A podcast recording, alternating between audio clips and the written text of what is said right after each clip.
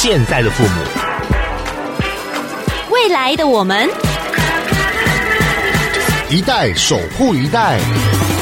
哦耶！Kiss 乐活壮世代。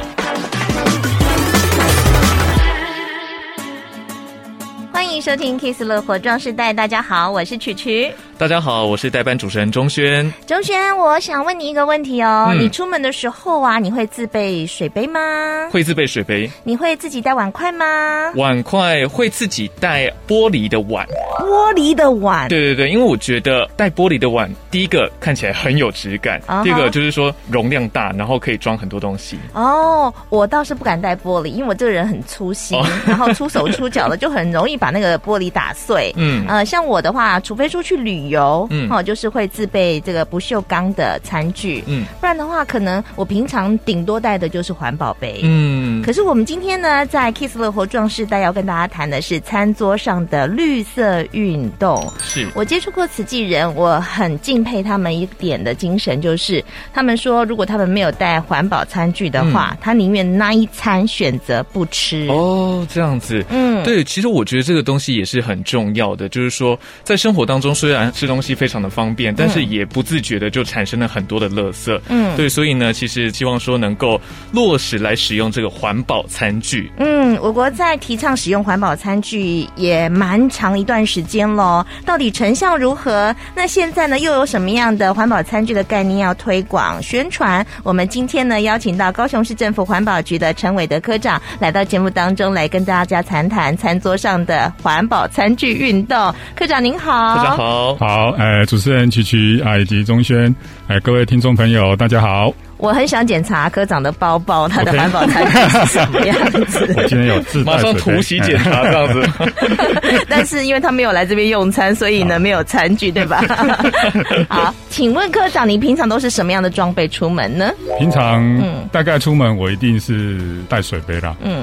尤其是像呃有时候要外出去做一些茶盒哈、嗯，那基本上呃就自备啊一个这个水瓶哈、嗯，那装水这样子出门这样。那你自备的环保餐具是什么样的餐具呢？我外食比较少，那如果真的去外带的话，基本上我是不拿免洗筷的。嗯，好，那我是回家然后用家里面自己的餐具这样子。嗯，那除非我们去啊远行带小孩出门，嗯，好，那我基本上啊。啊，我们都会准备筷子、嗯、汤匙，好、嗯，那个就是可以重复使用的。是，对。所以呢，它落实在自己的生活当中。是。那说到这个环保餐具，呃，使用的原因跟好处，我想大家都知道，就是为了这个环境保护嘛。是。呃，有没有我们不知道的，就是在推广这个环保餐具落实在生活当中的最主要的用意是什么呢？嗯。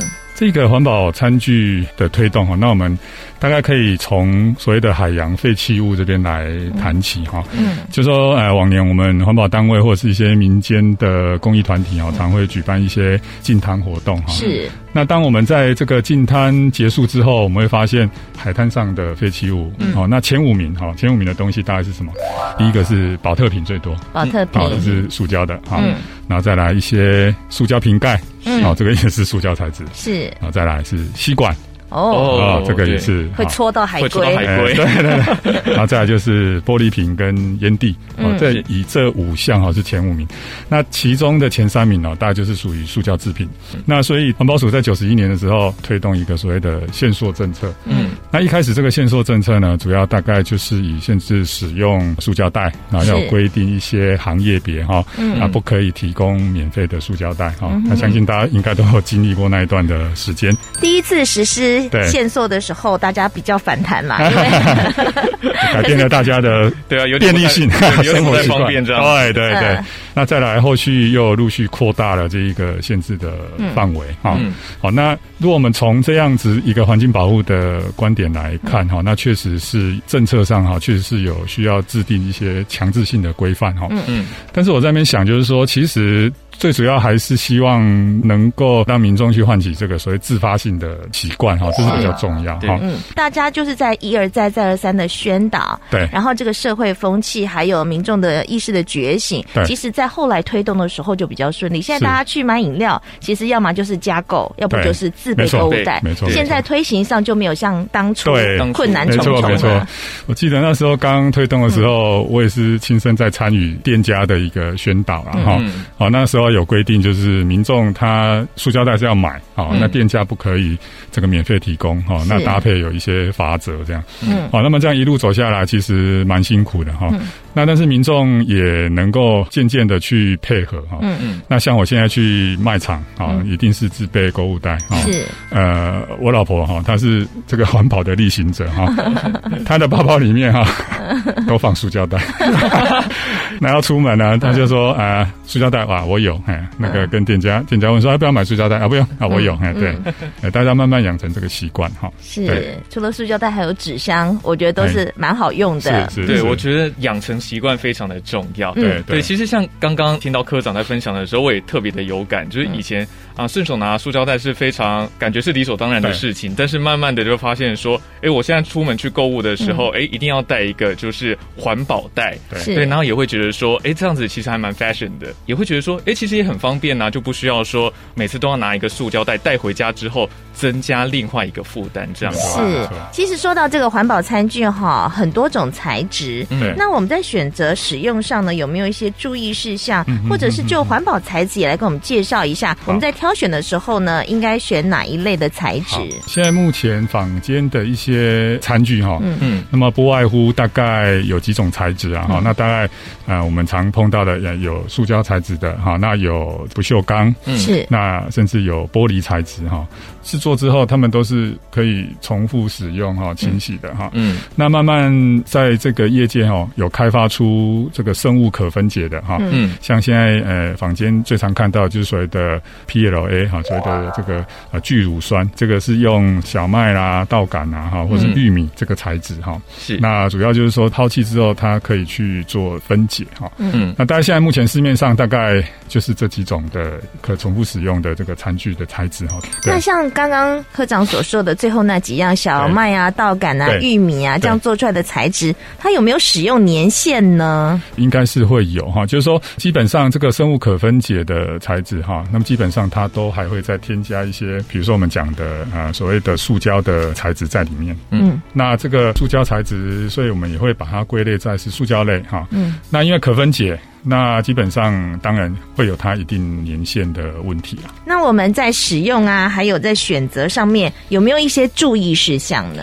因为它毕竟是跟我们的嘴巴要接触啊，就吃到我们的这个身体里面去哈。是是。所以这些材质基本上我们会希望不要去购买来路不明的这些餐具了哈。嗯。那因为现在坊间大概餐具如果比较正规，它都会附一些检测报告。那材料主要就是说要去。检验说这些产品里面它有没有一些毒性物质的成分，比如说我们啊前一阵子知道的塑化剂啊，那第二个像重金属，嗯啊，一般像比如说如果不锈钢制品的哈，是不是会有溶出？嗯，就是说当我们这一些材质去接触到，比如说有酸性食物的时候，那它是不是会溶出一些有害的物质？哈，嗯是啊，那所以基本上有透过这一些检验哈，那呃民众在选购的时候呢，能够啊去看一下这些检验的报告哈，或者是他们厂厂商可以委托。某某家有认证实验室做的这个检验合格。好，那相信这个应该就对民众的选择上就比较有保障哈。嗯，是像我收到一些，比如说公单位来的 一些赠品嘛，宣导品嘛，啊，或者是参加什么游戏赠奖活动啊，就会有那种免洗餐具。对，我如果看到塑胶的，其实我都会犹豫一下要不要用。没错，没错。所以刚刚听了科长这样介绍之后呢，我们就去看那个标示，到底适不适合使用，还有怎么使用，使用在什么样的用途跟食品。好，我们下一阶段呢，再来继续谈我们餐桌上的绿色运动环保餐具，继续来访问高雄市政府环保局的陈伟的陈科长。Make you strong，乐活壮世代。继续回到 Kiss 乐活壮士代，我是代班主持人钟轩，我是曲曲。今天邀请到的来宾是高雄市环保局陈伟的科长。刚刚在跟科长聊的过程当中，我就想到说，其实这个环保餐具，嗯，大概从我幼稚园的时候就开始有这个感觉。哪尼幼稚园？幼稚园那时候是九十一年呢？对，应该是那个时候，其实老师就会特别讲说，哎，家里面要带不锈钢的碗筷到学校来用餐这样子。对，然后那个时候其实坊间就已经有很多这些相关的这个环保餐具在推动的。是，那这边就是要进一步的来请教一下科长，就是关于这个环保餐具，它经历了哪一些阶段？呃，在这个过程当中有哪些的变革，让环保餐具的这个推广能够越来越普及化呢？是我们的环保教育工作哈，其实是。呃，越基层的时候是越扎实啊！好，那我还是记得我小孩子在你幼稚园的时候一样哈。那学校就是要要求我们要准备环保的碗筷哈。那包括让我的小朋友可以吃点心啊，这个中餐啊，那可以使用哈。嗯，那也会在课程当中融入一些啊，这个环境啊环保的一些教育课程哦。是，哎，我刚刚有提到就是这个环保政策的推动哈，大概我们会希望是有自发性的哈。嗯，那另外就是。不得已情况之下，政府会推动有一些强制性的一些政策的规定哈。是。那呃，刚刚钟先有提到这个免洗餐具的使用的这一些历程哈。那就法规上的制定来说，它从民国九十一年哈，那环保署它就有这一个公告了限塑哈。那它当初就是限制使用塑胶类免洗餐具哈。民国九十一年啊，那那时候大概有一些对象哈，包括我们的公部门、学校哈，那百货公司啊、购物中心好。量饭店、超级市场啊连锁便利商店哈、速食店哈、餐饮业等等哈，那有八大类别的这一个管制对象哈，它是不能够提供塑胶类的免洗餐具哈。是。那慢慢在推动了大概三四年之后，那么。在民国九十五年呢，那又在扩大啊，去管制这个范围哈。那这次管制的对象还是从公部门开始哈，就是公部门的餐厅哈，或是学校的餐厅。是。那它是规定说内用的话哈，嗯，那么任何材质的免洗餐具哈，嗯，都不可以提供。是。那，包括。可能的纸餐盘啊，或者是一些筷子啊，哈等等哈，这些都不可以再提供。持续推动之后，在一百零八年哈，政府又在更扩大去公告了啊，包括新增这个百货公司、购物中心、量贩店哈，嗯，这些行业哈，它内用的部分哈，一样哈，不可以提供各类材质的免洗餐具。是，好，所以就是说，慢慢这样子去扩大管制之后，那么目前大概啊，如果我们在外食的部分哈，嗯，那么在这些管制的对象里面哈，就不会再提供任何材质的免洗餐具哈，所以它其实是一个循序渐进的过程，这样子就是慢慢的由基础的教育机构慢慢推展到各样的商业机构这样子。那我还想要请问一下科长，就是说，其实呢，针对五十家以上的这些朋友们，其实有很多就是这个室内共餐呐、啊，就是呃会在比如说一些长青机构里面，嗯，来这个一同的用餐这样子。那目前这个关于长青机构或者是这些社服机构里面这个环保。餐具的推广状况是怎么样的？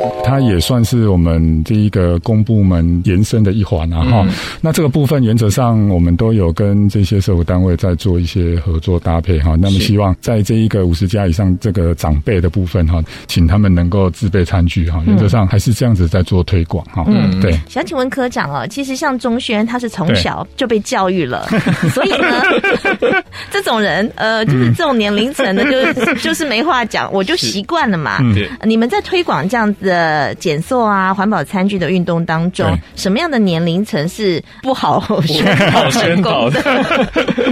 那 目前的成果如何呢？嗯，其实我刚刚提到啊，学校教育的部分，大家都比较比较没有问题哈。那大概就是有一些经常外食哈，那那可能他们就没有去养成习惯的人哈，他们是基本上是不会去准备这些餐具了哈。那我们在推广的这一个过程当中，其实老老一辈的长辈其实也都还蛮能够接受这种比较朴实的这种生活方式，然后那像我妈妈自己现在已经七十五六岁了哈，那她也知道这个用免洗筷啊是不好的啊，所以她也不会去拿那个免洗筷。那我是觉得年轻族群大概学校毕业之后，可能就环保的习惯就崩解。对。分解了。啊，因为生活上或是平常就是快速，快速，对对对，像抽面纸一样这样子哈，所以就会慢慢的就比较失去这种哈自备餐具的这种习惯。嗯，是。刚刚呃科长有说到啊，妈妈不拿这个免洗筷，有一个原因就是她知道免洗筷对她不好。对，没错，没错。对，那到底我们使用这些免洗餐具对人体的影响危害又是什么呢？基本上那个一次性使用的这个餐具，我拿这个竹筷子来讲哈，然后那其实这个竹筷子对人体的一些危害，其实在几年前大概就有很多报道哈。嗯，那么大概在制作的过程，它需要漂白，那可能需要加一些硫化物的这些药剂哈、氧化剂哈去做一些漂白。好，那这些残留过量，当然就会很容易引起一些，比如说有气喘疾病的民众哈的一些诱发哈等等。啊，对身体是有一些影响哈。嗯，这些报道其实让民众有些都能够有这种知觉，就是说，哎，我们这个餐具虽然方便，但是它对人体有危害啊。那所以我们就会尽量减少去做一些使用哈。那像刚刚曲曲有提到一些材质哈，那有些材质如果它没有做好把关，那么其实比如说它在使用的过程当中也会释放出一些啊，比如说塑化剂等等哈。是。那像之前我们的一些保利龙餐具哈，它就是所谓的啊这个苯乙烯。的材质是，是那如果遇热哦，那太热的话，那它基本上它就会有。会溶出一些这个化学物质的这些啊危害哈，所以说这个部分啊，其实呃还是少用啊这些这个一次性的这些餐具了哈。嗯，那现在一次性的餐具使用最泛滥的是哪一种呢？以手摇杯，好，好，这个大家路面上大家饮料店哈，对，非常的多哈，手摇杯。那我们在这个方面有没有什么因应之道呢？呃，我们以饮料店来说的话哈，在一百零八年的时候，呃。也是政府有政策性的一个公告哈，那么要求这一个我们的饮料店哈要做所谓的减量。那这个减量有一些措施啦哈。那么第一个部分就是呃，他可以选择就是所谓的一般像那种压瓶费的概念哈，比如说啊，民众他拿两个饮料杯啊，那回到。你的这个店家哈，这个人就可以折抵一块钱啊，这是一种方式。因为店家大部分不会去选择这种方式啊，因为对他们来讲可能会比较麻烦哈。嗯嗯，那第二个方式，他可以提出所谓的减量计划。嗯，好，那这个所谓减量计划就是说，他可以提供一些优惠的措施。嗯，比如说当民众他自备这个杯。环保杯哈，来买饮料的时候，那么可以一杯折大概三块啊，或多少钱啊？用这种方式啊，来鼓励民众哈，他自备这一个环保杯这样子。嗯，后者是比较普遍的啦。啊，对，目前现行的方式，对对对。对，至于呢，我们未来要怎么推动这个减塑还有使用环保餐具的方向，我们下一阶段再继续回来访问环保局的陈伟的陈科长。Make you strong，乐活壮世代。继续回到 Kiss 乐活壮世代，我是曲曲，我是钟轩。我们今天访问到的是高雄市政府环保局的陈伟德陈科长。我们刚刚讲到好多的环保餐具相关的内容，嗯、不过想问一下科长哦，就是说，呃，高雄市政府呢也配合全国在推动这样环保餐具的宣传宣导，应该有一些成效。那高雄有没有什么样比较不同的方式，让民众更能够参与响应这个环保餐具？呃，因为前一阵子疫情的关系啦，哈、嗯，那。就是也有很多店家对于自备餐具的民众哈，那他可能有一些疑虑哈，那基本上啊没有来响应这样子的一个活动哈。嗯嗯。但随着疫情慢慢解封，那民众慢慢恢复这个生活形态哈。嗯。我们环保局跟这些自助餐业者哈，那目前全市大概五十三家的业者哈，那我们有推出了一个，就是民众如果说自备这一个餐盒哈，嗯，拿去购买啊这些自助餐哈，嗯，那店家可以有一些。优惠的措施哈，那通常就是给这个摸彩券啊，或者是啊，在这个菜量啊哈会加量，来这样子鼓励民众能够啊自己自备这个餐具哈。那另外我们也结合了这一个夜市哈，那么有推动所谓的环保夜市哈。那环保夜市基本上资源回收跟自备餐具也是其中的一环哈。嗯，那当然自备餐具一样就是啊有一些诱因啊哈，让民众啊在逛夜市的时候能够也自备。一些餐具哈，包括你的环保杯哈，或者是环保快哈。嗯，在夜市当中去享受美食哈。如果你也去逛过夜市，你看那个夜市每一个走道，可能隔几个走道，它就设一个垃圾袋。哦、对啊、嗯，然后你到那个它放垃圾的地方，其实那个量是非常的惊人，尤其假日期间，是人潮满满的时候，那个垃圾真的是很可怕。对，没错没错。而且我觉得，因为到夜市嘛，总是会觉得说，哇，琳琅满目的，每一摊都想很好吃，对，都想要吃一下这样子。对，但其实呢，有的时候手里就拿着可能一杯饮料或是怎么样的东西，就一直的在累积垃圾。其实某种程度上面来讲，觉得说非常的不方便这样子。嗯，那因为呢，我们呃知道了，就是现在推动的一些活动，或者是、嗯、呃目前的奖励措施。是，可是我觉得环保是一个大议题，而且是不断的。对，未来推动的重点又是什么呢？现在目前有一些其他县市哈，那么它有在推动这种循环杯的概念哈，或者是这个循环餐具使用的这个概念哈。嗯那这个概念大概就是说，现在目前有一些这一个业者哈，那么他们也推动这个环保的工作哈，那么他们有推出这种所谓的循环杯哈，那么他们比如说在一些连锁的商店哈，那么有设置这个租赁啊，这个餐具的这个机器哈，那民众可以在甲地那去这个租赁啊，那可以使用完之后再以地归还哈，类似这样子的一个概念。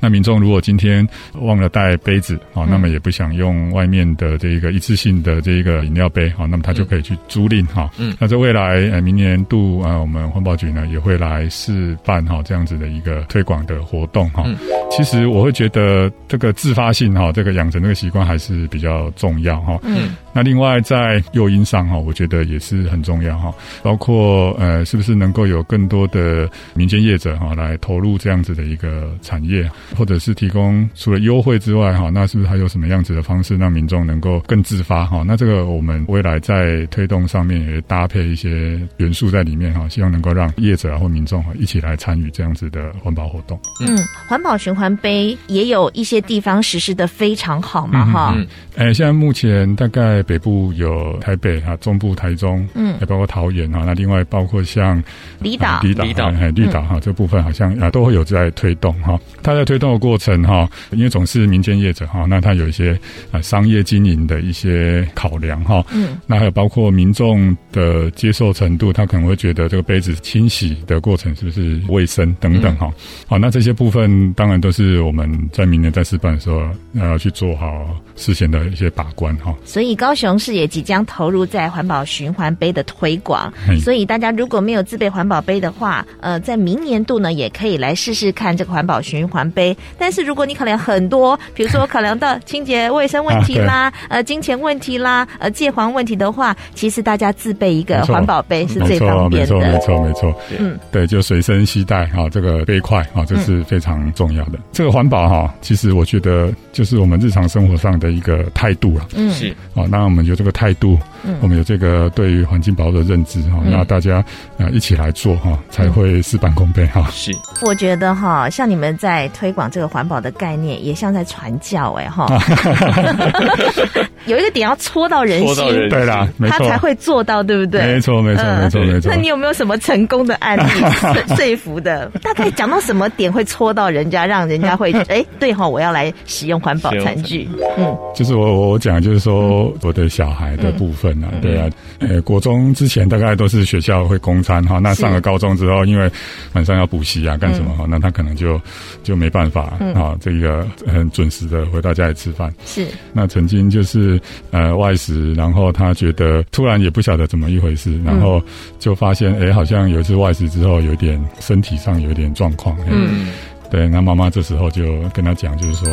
你这一个外食，那你要找干净的这一个餐饮店嘛，哈。是。那另外，他发现就是说，你是不是就是那个妈妈给你准备的这个餐具，你都没有使用？嗯。结果妈妈就说：“那你这个餐具要拿起来用了。”嗯。那你看看，你的每天都几乎这样计算，一天大概早餐在家里吃以外，你几乎中餐、晚餐都在外面哈，还是拿自己的餐具哈会比较干净哈。嗯。那你用完之后赶快把它洗干净，这样子。嗯，是。对。那后来慢慢去改正。了之后，小孩子也觉得说，哎，其实妈妈讲的有道理。后来就会去习惯说自己带的东西是安全的。嗯，所以我会觉得家庭的部分还是蛮重要的。嗯，对，不要拿自己的身体健康来开玩笑，不要等到自己身体病痛了才知道哦，原来这样子比较好。对啊，就像科长所说的，我们落实环保其实就是这种生活态度。没错，没错。对，好，今天非常谢谢高雄市政府环保局陈伟德科长来跟我们谈谈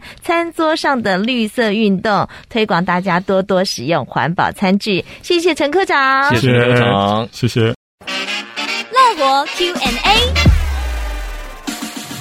大家好，我是高雄市环保局环境卫生管理科科长陈伟德。请问科长，市面上的环保餐具多到让人眼花缭乱，环保餐具有认证标准吗？目前环保餐具的部分，哈。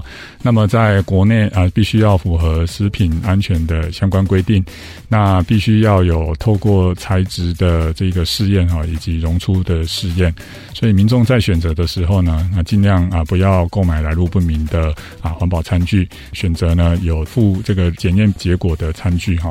那目前在国外的部分啊，包括欧盟啊、德国啊，那么以及这个日本哈，那么会有相关的可堆肥、可分解的这样子的。一个认证标章，那民众在选择的时候呢，也可以做参考。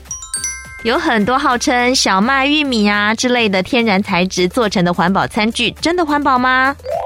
玉米材质哈，就是一般我们称的 PLA 哈，那么所谓的聚乳酸，哦，那这个材质基本上它是属于环保材质哈，它是可以分解，它有一个特性就是比较不耐高温。那民众在使用的时候呢，尽量不要超过六十五度哈。那另外在回收的过程当中，因为它可分解，所以最后呢会分解成二氧化碳跟水，所以基本上它是属于啊环保的材质。那民众呢也不见得说一定要用 PLA 的材质哈。那么只要要能够自备餐具哈，包括啊其他的不锈钢材质啦，哈，或者是其他啊比较有安全的塑胶材质，其实都可以的。您会最推荐哪一类材质的环保餐具才是真正的爱地球？爱地球是我们日常生活当中的一个态度哈。那么只要选择是安全的这个材质呢，可以重复使用啊，都是一个环保的行为哈。民众还是要慎选环保餐具，只要能够自备餐具哈，就是一个好的环保行为。本节目由文化部影视及流行音乐产业局补助播出。